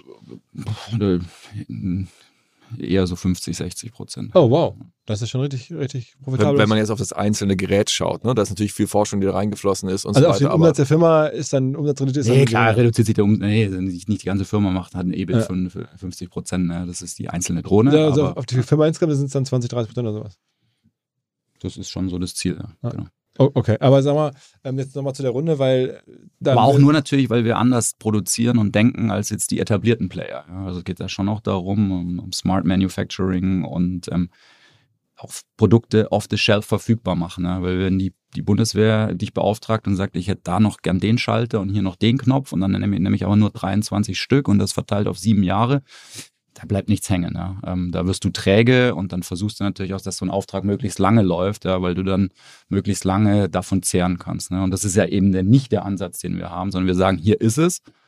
Es wurde von VCs finanziert, kauf es, wie es ist oder lass es bleiben. Ja. Und das, da muss, muss die Bundeswehr jetzt auch erstmal klarkommen. In der Ukraine kam sie da ganz schnell mit klar, weil da brennt ne? da, da ist Druck da. Da hatten wir innerhalb von wenigen Tagen auch eine Exportgenehmigung bei der BAFA. Wenn ich eine Drohne äh, nach Neuseeland liefern will, ähm, gut, es geht jetzt, weil Neuseeland auf einer gewissen Liste steht. Wir wollten eine Drohne nach Namibia äh, exportieren zum Testen, in der Landwirtschaft was testen. Hat die BAFA, glaube sieben oder acht Monate gebraucht BAFA für eine Freigabe. Bundesanstalt für Äh, Ausfuhrkontrolle, ja, ähm, weil das ja sogenannte Dual-Use-Technologie ist. Ähm, ja, aber dass ich natürlich als Unternehmer mit neun Monaten, bis ich eine Freigabe zur Ausfuhr bekomme, keinen Deal gewinne in Namibia, das ist uns klar, aber der BAFA äh, scheinbar nicht klar. Ja. Also auch da gibt es eine Menge in diesem Land zu tun, ja, ähm, wo wir, glaube ich, insgesamt den Staat agiler, schneller, dynamischer machen müssen. Ja. Nicht nur in der Dual-Use-Rüstung, kann ich jede Branche nehmen. Bildung. Sa- Sag mal ein paar Worte zu, der, zu dem Double Down, weil was du meinst, jetzt kommt eine neue Runde jetzt. Äh, was ist da geplant? Also wie viel Geld sucht ihr denn da gerade? Ja, schauen wir mal. Wir sprechen jetzt mit den, den ersten Fonds. Ich würde auch da wieder versuchen oder sind wir dabei, dass da viel europäisch passiert, weil ich glaube, wenn es dann eine große Erfolgsstory ist, würde ich mich auch freuen, dass dann der Erfolg in, auch in Europa verteilt wird und dann nicht äh, nur in den USA ausgeschüttet wird. Ja, ähm, ja ich denke mal, dass wir schon so in Richtung vielleicht knapp dreistellig raisen können. 100 Millionen äh, aufzunehmen. Und dann auf einer Bewertung von, dann reden wir wahrscheinlich so halbe Milliarde oder sowas. Let's see. Ja. Muss ich vielleicht nochmal im Herbst Der kommen. Markt dann entscheiden. Das muss der Markt entscheiden. ja. Das sind natürlich immer Wünsche und natürlich äh, sind wir ein Profiteur auch und haben jetzt natürlich immensen Rückenwind, aber es muss natürlich alles realistisch bleiben. Ich glaube, es geht jetzt nicht so sehr um absolut die Summe oder die Bewertung, sondern es geht auch darum, einfach jetzt den nächsten richtigen Schritt zu machen und auch die nächsten Investoren zu finden, der nicht nur sagt, oh, da witter ich jetzt ein Geschäft. Klar, das wollen, die wollen alle Geld verdienen, sollen sie auch. Aber es geht mir auch darum und glaube ich dir auch, Uwe, ähm, zu sagen, wer hat denn das richtige Mindset? Ja? Ähm, wer versteht denn, dass das auch ein Long-Term-Play ist, ja? dass das ein, ein Unternehmen ist, ähm, ja, was andere Zyklen auch äh, durchgehen muss als jetzt ein E-Commerce-Startup. Ja? Wenn, das, wenn das die halbe Milliarde würde, dann hättest du schon mal aus den 6 Milliarden dann 30 gemacht. Immerhin. Sechs Milliarden wäre schön. 6 Millionen, ja, also, 6 Millionen, ja. Ähm, ja, das ist ganz interessant. Also jetzt, wenn man äh, mal mit Fonds spricht, gibt es auch viele, die sagen, ja, alles klar, cool, total verstanden. Und manche sagen auch, wow, unfassbare Zahlen. Also man muss, wir haben ja vorhin so ein bisschen über die Zahlen gesprochen. Ähm, auch über Umsatzzahlen hat es ja genannt. Dieses Jahr 50, nächstes Jahr irgendwie 100 sind so die Planzahlen. Was an Order-Eingang diesen Jahr erwartet ist, ist äh, viel, viel mehr als das. Ne? Also quasi, wann wir das verumsatzen, ist ja auch nochmal eine andere Frage, wann es buchhalterisch, also wann es produziert wann es buchhalterisch, was wir an Umsätzen dieses Jahr quasi schon mal generieren, die später kommen, die also dann sicher kommen, ist ja ein Vielfaches von dem, äh, welche Zahlen wir da jetzt gerade genannt haben. Und da sagen natürlich viele Wahnsinn und fassbare Zahlen. Trotzdem ähm, sagen auch einige, ja, aber hier mit Dual Use äh, fühlen wir uns nicht so wohl, ähm, wir sind da zurückhaltend. Das ist schon noch so, muss man auch, glaube ich, in voller Transparenz sagen. Deswegen natürlich auch wie ein Appell an alle, sich mal zu beschäftigen. Ich glaube, du richtest ja immer auch an Unternehmerinnen und Unternehmer, ich natürlich auch als Investor, an Investoren, um halt sich zu überlegen, hey, ist das nicht vielleicht ein Feld, dem wir uns mal geistig zumindest besser öffnen sollten? Weil diese BAFA-Geschichte zum Beispiel, also wo, wo die Bundesregierung ja immer zustimmen muss, wenn wir exportieren, das muss natürlich, soll natürlich schnell gehen. Auf der anderen Seite finde ich das eigentlich einen ganz guten Mechanismus, weil das sorgt schon für eine Kontrolle, weil wir wollen ja gar nicht, dass diese Drohne jetzt zum Beispiel in irgendwelche Schurkenstaaten mit wirklich extrem grenzwertigen äh, Menschenrechtsthematiken äh, äh, Thematiken da irgendwie äh, gelangt. Das wollen wir nicht. Und deswegen ist auch okay, wenn die Bundesregierung sagt, hey, dahin, da vertraue ich dir eigentlich. Da sage ich, hey, wenn, wenn, die, wenn die Bundesregierung sagt, in dieses Land bitte nicht, weil die steht auf einer Embargo-Liste oder die steht, dann ist das für mich auch völlig, völlig okay. Dual Use heißt eben auch explizit keine Waffe, das heißt explizit für beides nutzbar. Damit fühle ich mich eigentlich wohl und das, das fände ich eigentlich am besten, wenn wir auch als, uns als Industrie diesem Gedanken so ein bisschen öffnen würden. Macht das nicht vielleicht Sinn? Ist das nicht vielleicht sogar eine Verpflichtung, eigentlich sich damit mehr zu beschäftigen? Aber ich glaube, in, der frühen- in der frühen Phase der Firma ähm, haben wir jetzt in der Recherche gesehen, da hattet ihr durchaus auch Kunden aus China oder sowas. Ne? Also nicht, dass, dass da haben die euch so Wasser ja, gehalten. ist tatsächlich so. Wir haben 2015, als wir angefangen haben, ähm, hatten wir mal eine Kooperation mit einer chinesischen Firma. Ähm, da waren wir in diesem Bootstrapping-Mode, ähm, null Ahnung vom VC-Business, auch wirklich niemanden gefunden, der das finanzieren wollte hier in Europa. Wir hätten damals einen Chinesen gehabt, der das hätte finanzieren können, habe ich mich Gott sei Dank dagegen entschieden und den haben wir dann quasi in eine Kooperation äh, bewegt. Ja, und dann haben wir quasi äh, denen ein, zwei Flugzeugentwürfe ähm, gemacht ja, als Ingenieursdienstleistung ähm, und haben dafür, sage ich mal, ein, zwei Millionen bekommen. Und Gott sei Dank hat diese Firma in China nie was daraus gemacht, hat irgendwie auch das Potenzial nicht erkannt oder ist dann wieder Aber raus. aktuell verkauft, würdet ihr dann gar nicht mehr hinverkaufen? Äh, Never ever, ja. Also auch moralisch nicht und brauchen wir auch gar nicht. Und ähm, also da gibt es auch diese Liste eben. Aber muss man sich nicht als, als Europa auch ein bisschen da neutraler halten oder sozusagen, dass man sagt, wir, wir Nee, ich glaube, wir müssen uns als Europa mal endlich positionieren, was wir eigentlich wollen. Ja? Ähm, man kann nicht auf der einen Seite sagen, westliche Werte und Demokratie ist uns heilig und wenn aber dann der 3-Dollar-Artikel aus China nicht mehr kommt, äh, dann zu schreien und zu sagen, ja, aber wäre eigentlich doch ganz schön, wenn wir weiterhin jeden Handel mit China zulassen. Also ich glaube schon, ähm, fairer Handel, ja, aber fair ist halt auch in beide Richtungen. Ja. Wenn ich sehe, was nach China abgeflossen ist an Know-how, wir kriegen einen Transrapid zum Fahren, bauen eine Teststrecke und sagen dann so, hier endet das Projekt. Äh, Ja, und China nimmt's und, und, und, und verbindet äh, Megacities damit ja, und, und nimmt einen Regel, Regelbetrieb auf. Ähm, dann verstehe ich nicht, retroperspektiv, wieso, wieso manche Firmen Schlüsseltechnologien nach China ausgelagert haben. Ja wo ich eigentlich als Ingenieur, als führende Wirtschaftsmacht eigentlich die Hände über den Kopf zusammenschlagen muss und sagen, was das wirklich wert, dass wir jetzt irgendwie für x Prozent günstiger in China produzieren können, dass die Chinesen mittlerweile besser wissen, wie es geht. Das ist ja genau das Problem, vor dem wir jetzt stehen. ja. Aber ist denn China so feindlich? Also Ich meine, es gibt ja ganz viele andere Firmen, Automobilhersteller, sonst was, Chemiefirmen, die da alle aus Deutschland, die da alle sehr, sehr aktiv sind und da. Also ist das jetzt eine, eine, neue Sicht, die man wirklich haben sollte, jetzt aus, mit deinem Hintergrund, würdest du sagen, da muss man schon viel kritischer sein als noch von, vor Also ich wäre da, ich bin kein deutscher Automobilmanager, aber und die sind natürlich auch sehr zahlengetrieben und, und, und, und margengetrieben. Ähm, ich glaube, dass das insgesamt ein gesellschaftliches Problem ist, wo wir uns hinentwickelt haben und dass es jetzt einfach eine Weile dauern wird, dass wir uns da auch wieder hoffentlich rausentwickeln, ja, dass wir einfach freier sind in dem, was wir tun und nicht in so eine krasse Abhängigkeit zu einem, zu einem großen Land stehen. Ja. Und Zu den USA stehen wir es ja dann auch. ja gut, aber da teilen wir ja zumindest äh, eine, eine gemeinsame Werteordnung. Ja? Ähm, freie Wahlen ähm, und ähm, eine Demokratie. Und ähm, das sind schon die Werte, mit denen ich groß geworden bin und die ich, die schützenswert, für schützenswert halte. Wie, wie war es denn mit, mit Peter Thiel? Habt ihr denn da äh, Zweifel gehabt? Da gibt es ja nun auch äh, in Deutschland verschiedenste Meinungen äh, zu ihm als Person, zu seinen Ansichten. War, war das für dich sofort ein, ein, No-Brainer, als dann die Chance kam, ihn als Investor zu gewinnen? Also es war so im ersten Moment so krass und dann im zweiten Moment scheiße. Und dann war natürlich der innere Konflikt da. Was machst du denn da draus? Dann habe ich es mal versucht, so ein bisschen auseinander zu vidieren. Warum, warum finde ich es nicht gut? Politische Ansichten, klar, nicht, nicht, äh, nicht ansatzweise die Linie, äh, die ich für die richtige halte, da auch mit der Nähe zu Trump, wobei da viel auch strategische Nähe von ihm war, da auf, sage ich mal, den Underdog zu setzen und die, die, das Kalkül ging ja auf. Ja. Er hat, glaube ich, 10 Millionen auf Trump gesetzt und die Rechnung ging auf für ihn. Inwiefern ging die auf? Naja, Trump wurde Präsident äh, und ähm, er hat dann im Prinzip einen Platz am Tisch. Ja. Und, Okay, okay, das heißt, da hat er sich den, also der Platz am Tisch, aber wie der monetarisiert wurde, weiß man jetzt nicht so genau. Ja, aber ich gehe mal davon aus, dass, äh, dass es nicht zu seinem Nachteil war. Ja. Ja, So, aber das ist auch wurscht. Das ist auch, äh, glaube ich, nicht die Aufgabe von mir. Ähm, und als ich ihn getroffen habe, äh, ging es auch nicht um politische Ansichten, sondern wir haben ihn ausgewählt, weil er äh, aus meiner Sicht immer noch der ja, weltbeste World-Class-Tech-Investor ist, mit dem besten Netzwerk zu Tesla, zu SpaceX, zu Endural. Ähm, da ist er überall drin und hat ja auch irgendwo einen Riecher für diese Firmen, für diese Technologien. Und das ist natürlich schon ein Ritterschlag auch für Quantum gewesen, dass Peter Thiel sagt, Quantum traue ich Großes zu technologisch. Ähm, und Hast du denn so, so, so ein, so ein One-on-One gehabt, wo du dann mit ihm saßt und ihr dann über Technologie äh, gesprochen habt und äh, so richtig unter, Ingenieur? Der ist ja gar kein Ingenieur eigentlich. Ne? ja, absolut. Ähm, wir, wir saßen da mehrfach zusammen und ähm, er hat sich auch wirklich Zeit genommen, Blatt Papier, Stift und hat sich das alles angehört und ähm, mit ihm auch Strategie diskutiert. Aber es ging zu jedem Zeitpunkt nur um Quantum und um die Firma und wie Aber er kennt sich aber die aus. Also ich meine, bei Elon Musk weiß man, dass der wirklich auch vom Ingenieur-Background her kommt. Der Thiel ist jetzt ja in dem Sinne. Ja gut, mit Musk wäre es auch mal spannend, weil mit Musk würde ich wahrscheinlich über noch einen Zentimeter mehr Spannweite oder noch ein halbes PS mehr auf dem Motor diskutieren. Das wäre auch spannend. Das war natürlich nicht die Diskussion mit Peter, aber mit ihm war schon diese Vertriebsstrategie. Wie kommen wir in den US-Markt rein? Dieses Double Down Now. Ähm, try to be cash efficient, the time for free money is over, it will not happen again. ne? Also auch er erkennt da die Zeichen der Zeit. Ja, das ist im Prinzip äh, Finanzierung zu 0% über Unlimited Time natürlich auch ähm, Firmen hervorgebracht haben, die man heute so nie mehr gründen könnte. Ja.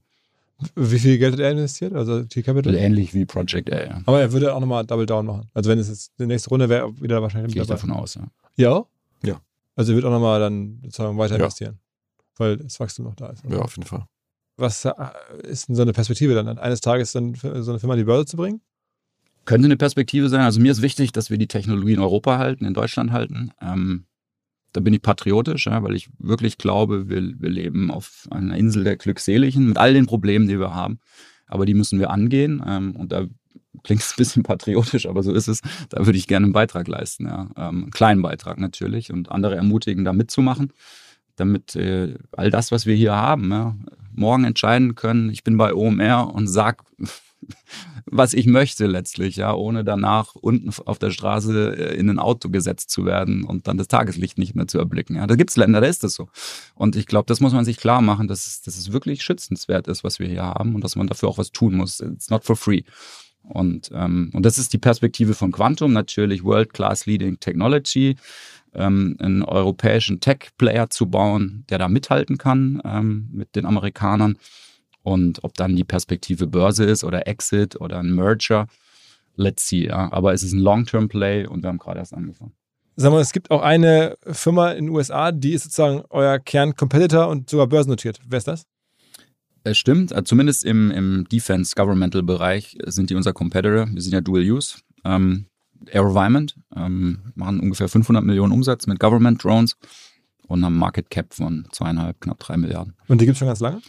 Die gibt's äh, extrem, die gibt's schon seit 40 Jahren. Ich glaube, da war der Gründer Paul McCready, krasser Mathematiker, krasser Flugzeugfan. Die haben ganz viel auch so mit äh, Ultraleichtflugzeugen, so mit Muskelkraft betrieben, Also über einen Ärmelkanal geflogen. Also, Also, bevor es Drohnen gab, haben die schon angefangen. ja, ja, genau. Ähm, die waren eigentlich so eine DARPA, NASA, äh, Technologiebude, sage ich mal. Ja. Und die haben dann so in den 90er Jahren, Ende der 90er Jahre, haben die angefangen, die Drohnen zu entwickeln, was eben den, den Military Companies vorbehalten war. Sind das deren Drohnen, die jetzt, wenn man da liest, dass irgendwie äh, Drohnen in Moskau äh, vorstellig werden und da irgendwie einschlagen, sind das dann deren Produkte? Nee, weil deren Produkte funktionieren in der Ukraine nicht so richtig, ähm, weil die eben nicht die Möglichkeit haben, über Software-Updates ähm, dann da nachzusteuern. Und ich glaube, alle, alle westlichen Supporter haben unterstützt, wie sophisticated eigentlich das russische Electronic Warfare, also die elektronische Kriegsführung ist. Ja, also Stören von Signalen und Frequenzen und GPS hatten wir ja angesprochen. Und ähm, da konnten wir schnell reagieren als Quantum, aber da gibt's halt Legacy-Player,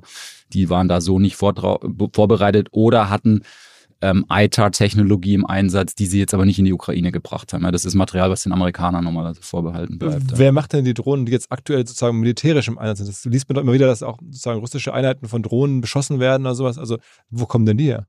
Na gut, das sind dann eher so Marschflugkörper, ne? äh, Raketenartillerie, Storm Shadow, ähm, das sind natürlich. Also keine richtigen äh, Drohnen. Nö, das sind eher Marschflugkörper. Aber was da in Moskau jetzt unterwegs gewesen ist, das war. Ja, gut, Drohne. Ich meine, du kannst auch ein Modellflugzeug äh, mit einem Open Source Autopiloten ausrüsten und wenn du 100 losschickst, kommen vielleicht fünf an. Ja. Also ich würde diese Attacken auf Moskau eher so einordnen, dass das einfach so random Shots sind, die aber natürlich in Moskau das bewirken, was sie sollen. Helle Aufregung, äh, Vorführen von Putin, dass er seine Flugabwehr nicht im Griff hat. Und, ähm, aber keine ernsthafte militärische Schlagkraft. Nein, also Moskau wird sicher nicht fallen wegen äh, diesen Drohnenangriffen. ne? Sag noch mal ein paar Worte vielleicht ähm, generell zu dem Krieg jetzt. Du hast es ja jetzt irgendwie nicht so richtig mehr erlebt, ne? Also ich meine, auch in der Anbahnung oder das war ja, hat ja keiner kommen sehen, du bist schon zu lange wahrscheinlich raus, um einzuschätzen, ob da oder wie da die Situation aktuell so ist. Ja, wobei ich jetzt auch einige Male in der Ukraine war, ja, ähm, wir da eben auch vor Ort supporten mit Trainings, mit Maintenance. Ähm, und ich glaube schon, dass wir jetzt an den Punkt gekommen sind, ähm, dass wir das stoppen konnten offensichtlich und dass jetzt dieser Gegenangriff dann hoffentlich erfolgreich ist. Die Ukraine muss, muss ihn auch führen, weil ähm, äh, Russland sicher den längeren Atem hat, was also auch Menschen oder Material oder die, die Ukrainer sprechen von Meat, von Fleisch äh, hat. Ähm, deswegen müssen sie jetzt äh, was tun, weil nur halten kommen sie auch nicht weiter. Ähm, ich glaube aber, wenn wir das getan hätten, was wir jetzt in Summe getan haben als Westen, ne, wenn wir das gleich getan hätten oder vielleicht von vorab, ähm, dann sind wir wieder bei dem, was der Uwe gesagt hat, diesen ein valides Abschreckungsszenario auch aufzubauen. Dann hätte Putin nie angegriffen. Und wie lange glaubst du, dauert der Krieg noch? Boah, eine ganz schwere. Äh, boah, da würde ich jetzt wirklich den Experten überlassen. Also ich, ich befürchte, dass es noch ein paar Jahre geht. Ja.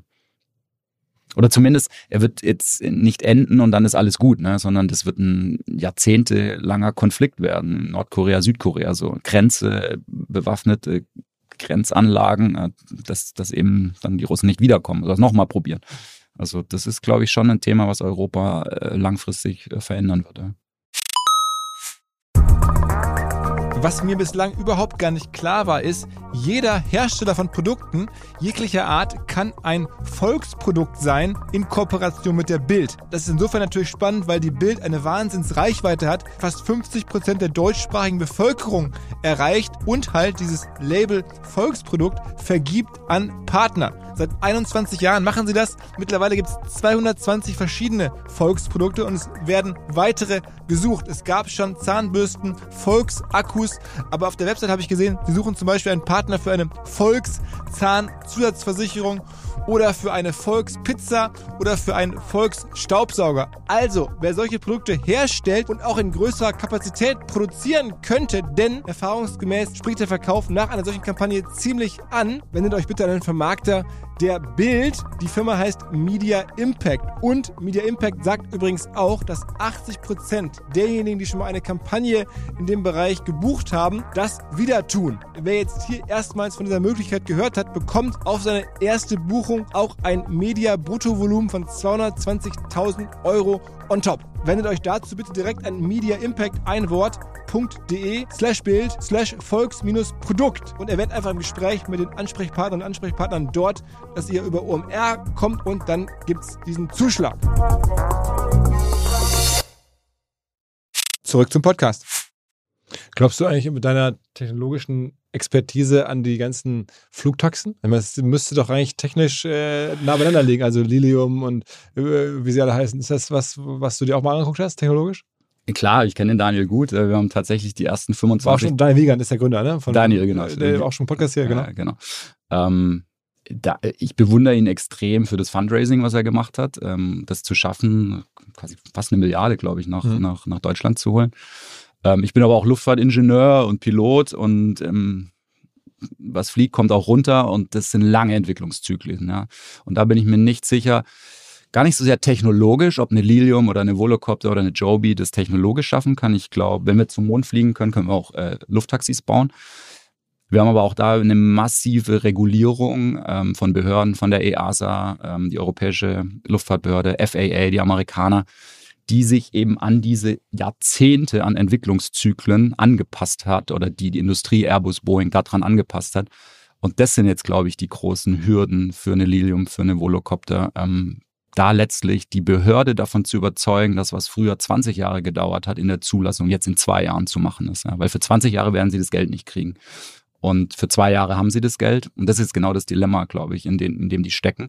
Ähm, sie können zwar Erfolge vorweisen technisch, aber ich glaube, die Geschwindigkeit, mit der die Zulassung passieren müsste, ist aktuell noch zu niedrig. Also von daher würde ich da auch eine Lanze für, für die Lufttaxis brechen. Ähm, die EASA und die Behörden müssten auch da, glaube ich, schneller werden. Also, aber, aber so richtig daran glauben tust du nicht? Doch, ich wäre der Erste, der sich eins kaufen würde, wenn es verfügbar wäre. Aber hast du investiert? Es gibt, es ist, ist doch börsennotiert. Ich habe ich hab ein paar Lilium-Aktien, klar. Ah, ah okay. Ja, okay, waren, okay. waren ja jetzt leider relativ günstig. Ja. Ja, ja, ja, genau. Das war auch ein SPAC, ne, den die da gemacht hatten. Und dann da haben die darüber auch relativ viel Geld. Ja, natürlich auch äh, blöder Zeitpunkt ne, für einen SPAC, muss man auch klar sagen. Wobei, ja. für die doch gigantisch. Die haben doch da die Kohle reingeholt. Ähm, ja, klar, aber Zeit. danach kam Corona und dann kam Ukraine und ich meine. Aber das Geld hätten sie sonst ja wahrscheinlich anders nie bekommen. Insofern ja, klar, aber sie müssen halt auch jetzt nochmal für weitere zehn Jahre Geld brauchen. Ja, ja, bei ja. 15 Dollar ist das, glaube ich, einfacher zu raisen als jetzt Ja, bei korrekt, 85 korrekt, Cent. Ja. Das ist natürlich auf keinen Fall Anlageberatung. Ne? Ja, genau. Disclaimer, Wichtiger, ja. wichtiger, wichtiger Disclaimer, genau. Ich würde Quantum, Quantum-Drohnen würde ich kaufen. Ja, genau. Auch das keine Anlageberatung. ähm, äh, vielleicht zum Schluss nochmal, weil, weil Uwe, das hast du mir auch schon ein paar Mal, ähm, glaube ich, abseits vom Podcast erzählt. Äh, das kam auch gerade so ein bisschen wieder, wieder bei dir raus. Als VC guckst du trotzdem so ein bisschen bei aller Technologie, äh, ja, Begeisterung, die man ja haben muss, äh, wenn man VC ist, ähm, ein bisschen ernüchtert auf die letzten Jahre der Innovation. Also, Ja. äh, sag mal so ein bisschen da deine Meinung. Manchmal staunst du selber, dass es am Ende dann mal Lieferdienste gab und äh, so ein bisschen, äh, weiß nicht, neue Apps für dies und jenes, aber so richtig brutal neu war nix. Also zumindest mal bis letzten Sommer. Oder vielleicht so, ja, in den letzten ein, zwei Jahren. Irgendwann gab es einen Punkt, wo sich vielleicht noch ein bisschen verändert hat. Aber ich fand einfach, seit das, ich glaube, das erste iPhone kam raus 2006, äh, sorry, 2000, Ja, doch, 6, 7, oder? ja, sowas um den Dreh, Ja, oder? würde ich 2006, sagen, 2007. Und das finde ich, ist, das war schon ziemlich cool, aber das ist für mich symptomatisch, weil welche Startup-Idee hättest du dir jetzt wirklich nicht vorstellen können, dass die nicht auch 2010 hätte entstehen können? Also was war wirklich unvorstellbar, was wir jetzt in den letzten Jahren als erfolgreich gesehen haben. Weil das war irgendwie, ja doch irgendwie alles Iterationen von ähnlichen Themen. Also, so Also wenn's, sag mal, Lieferdienste und sowas. Genau, sowas, aber E-Commerce. Genau, und jetzt ist das Argument natürlich immer ja, aber viel äh, hat sich natürlich im Backend getan, was wir jetzt da machen können mit Cloud und so weiter. War natürlich ein riesen super Thema mit Cloud.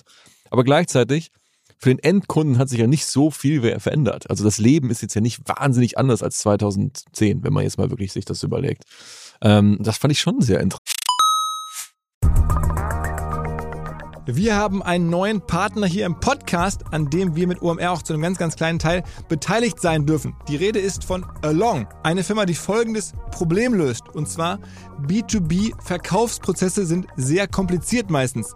Es werden verschiedenste Materialien hin und her geschickt, Präsentationen, Videos, Angebote, Case Studies, Kalkulationen in verschiedensten Iterationen mit verschiedensten Menschen in den jeweiligen Verteilern. Ihr kennt es alle, E-Mail-Schleifen, E-Mail-Ping-Pong. Das macht den Prozess häufig kompliziert und zieht ihn sehr in die Länge. Und vor allen Dingen gibt es gar keine Insights aktuell über das Verhalten der Käufer. Also man sieht gar nicht als jemand, der das Angebot unterbreitet, was auf der Gegenseite so passiert. Und genau das ändert jetzt Along.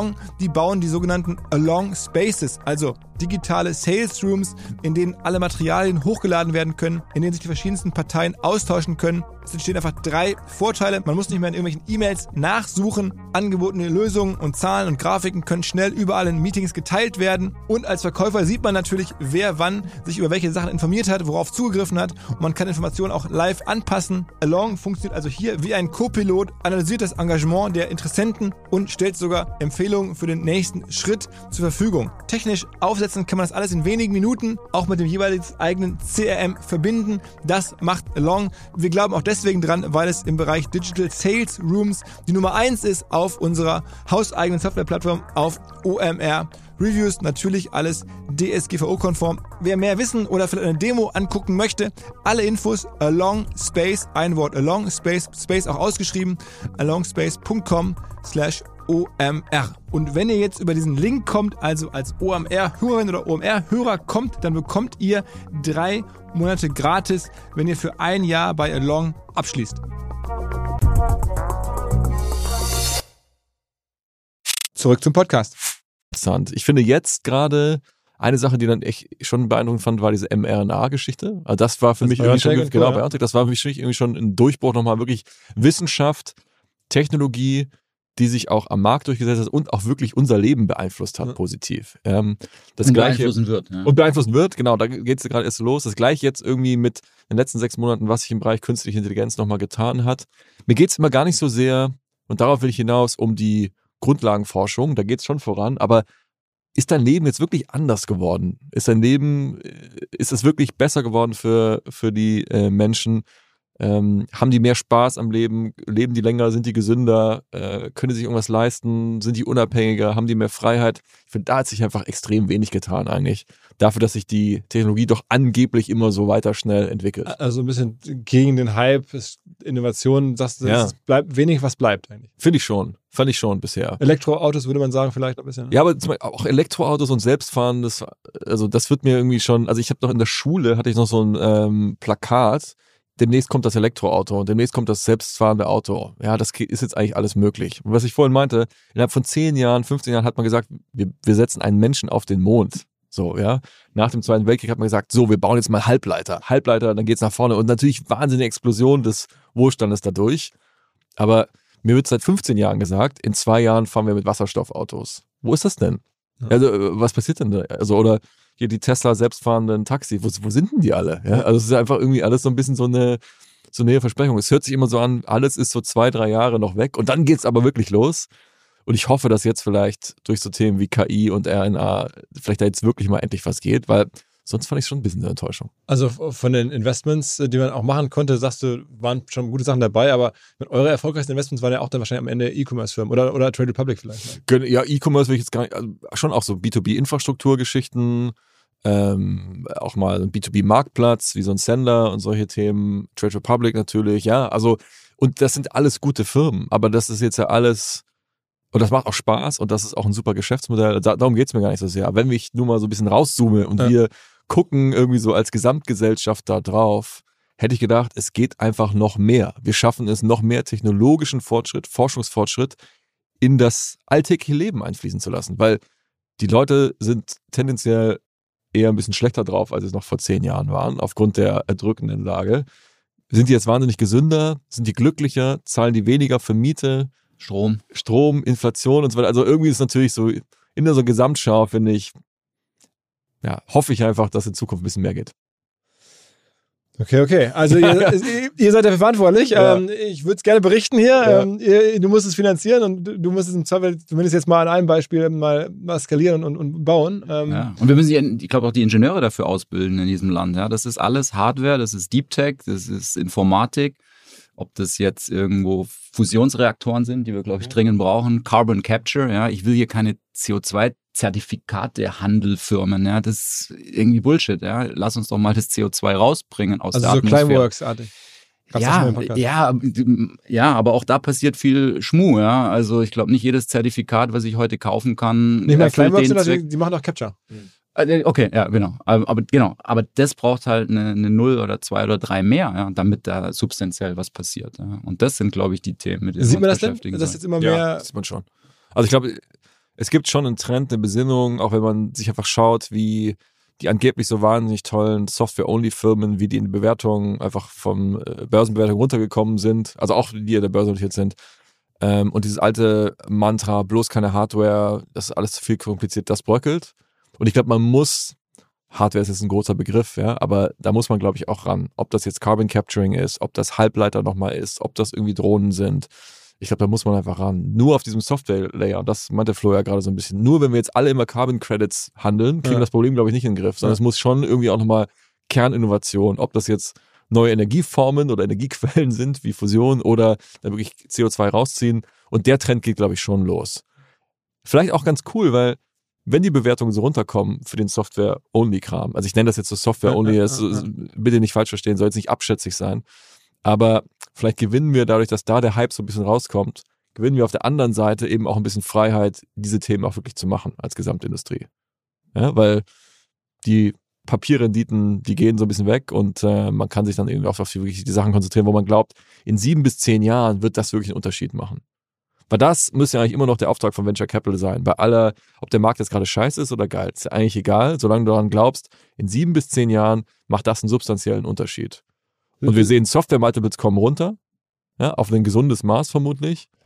Und wenn ich jetzt aber glaube, in sieben bis zehn Jahren habe ich eine wirklich gute Drohnen- oder Carbon- oder was auch immer oder Halbleitertechnologie, dann wird das irgendwie auf jeden Fall erfolgreich sein, wird irgendwie ein Venture Case sein noch letzte Frage vielleicht, ähm, weil ihr jetzt beide Experten seid aus anderen Blickwinkeln.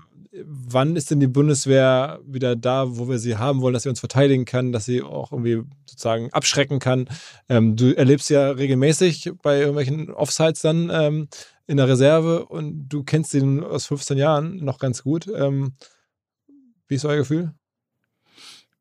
Glaube ich, super schwere Antwort. Ich glaube, äh, der neue Minister, den wir jetzt haben, ähm, macht da die ersten Schritte. Also der Herr Pistorius, der Ja, absolut, ja. ja. Ähm, ist, glaube ich, ein Segen für die Bundeswehr, der Mann, ja, wie er anpackt. Jetzt muss es natürlich funktionieren. Er ist ein dickes Brett, was er dazu bohren hat. Er muss natürlich einige Krusten aufbrechen. Das geht los vom Bewerbermanagement, ja, dass ich mich digital bewerben kann, ich einen Videocall habe, vielleicht mit irgendeinem äh, Recruiter, ja, und ähm, mein Ticket kommt auf per App und nicht per Post, dass ich dann nach Köln ins Bewerbungszentrum fahren kann. Das geht da los und das geht weiter mit, wie finanziere ich es und wie schnell finanziere ich es und wie schnell beschaffe ich es und wie schnell kann ich dann auch ausbilden. Und es geht aber, glaube ich, auch darum, der Bundeswehr einen Stellenwert in der Gesellschaft wiederzugeben, ähm, zu sagen, in USA werde ich, wenn ich eine Uniform habe, an der Kasse vorgelassen ja, und kriege noch ein äh, Sir, thank you for serving. Ja. Ähm, in Deutschland, ich bin manchmal nicht in Uniform Zug gefahren, äh, weil ich Angst hatte, ich kriege ein paar äh, auf die zwölf. Ja.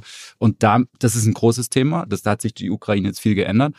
Ähm, aber ich glaube, es gibt nicht so ein, ein Rezept, wo man sagt, da an der Schraube muss ich drehen und alles löst sich in Wohlgefallen auf. Das ist ein extrem dickes Brett und es braucht viele Player. Wir sind einer, ein kleiner. Und alle müssen an der richtigen Seite vom, vom, vom Strang ziehen und dann können wir es, glaube ich, lösen. Aber das gilt nicht nur für die Bundeswehr, da könnten wir jetzt jedes Thema, glaube ich, hier diskutieren. Genau, ich äh, sehe ich äh, sehr, sehr ähnlich. Ich glaube, es gibt äh, in der gesamten Gesellschaft viele ähnliche Themen. Auch da, ja, der Zustand war, glaube ich, nicht immer super. Aber ich glaube, es geht in die richtige Richtung. Müsste natürlich immer schneller in die richtige Richtung gehen. Ähm, so sehe ich das. Aber ich meine, wenn man jetzt sagt, okay, man hört hier zu und will auch sich irgendwie engagieren, ist denn die Bundeswehr da aktuell open for business? Also wenn man jetzt sagt, ich würde auch gerne so wie Uwe da ab und zu mal dich bei dem Offside treffen oder bei, wie nennt man das, bei dem Lehrgang? Wie heißt genau, also Offside, genau, also äh, Retreat, äh, ja, Workation. Ja, Workation, genau. entspannten Spa-Retreat.